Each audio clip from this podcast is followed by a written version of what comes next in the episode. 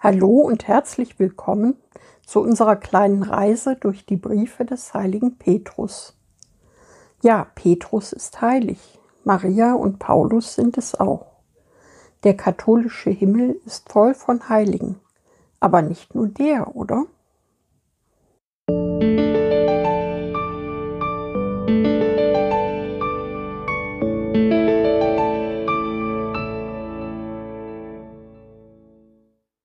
Petrus. Wer ist hier der Chef?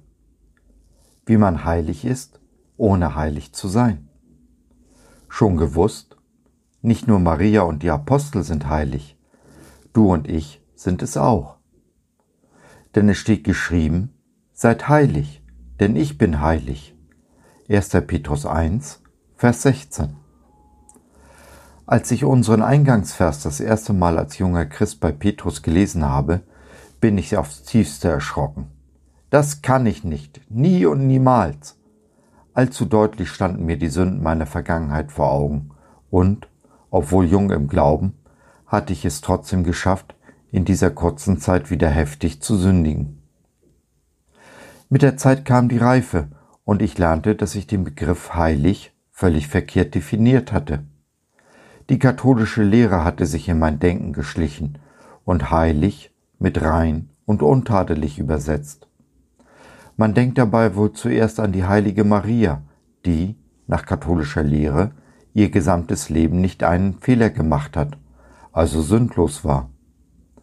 Daran, es ihr gleich zu tun, waren nicht nur ich und Martin Luther gescheitert, sondern auch du wirst scheitern, wenn du es versuchst.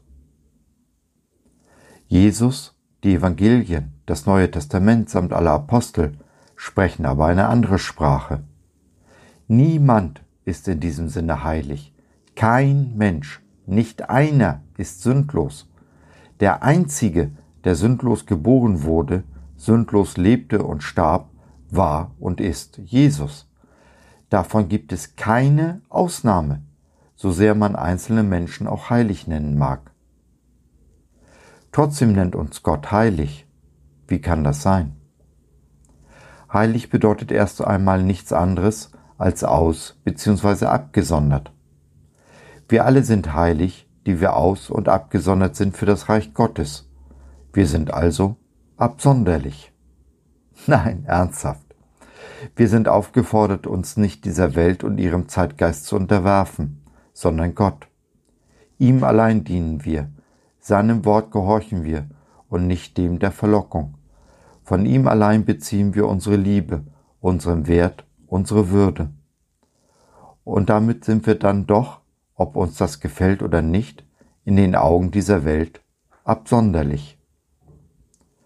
Aber nichts weniger als das ist es, was Gott von uns möchte, dass wir uns voll und ganz auf die Beziehung mit ihm einlassen, unsere Prioritäten ordnen und ihn dabei an die erste Stelle sitzen. Nichts und niemand sollte uns jemals wichtiger sein als unser Jesus. Ihm allein gilt unsere erste und letzte Liebe.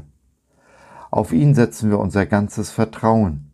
Wir folgen ihm bedingungslos nach, denn er ist nicht nur unser bester Freund, sondern auch unser Herr. Und Herr bedeutet hier Chef, oberster Chef, alleiniger Chef.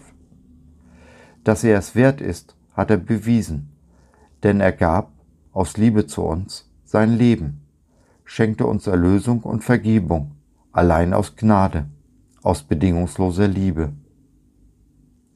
Denkt daran, es sind die Absonderlichen, die, die sich für Jesus abgesondert haben, die die Welt auf den Kopf stellen, sie im Brand setzen.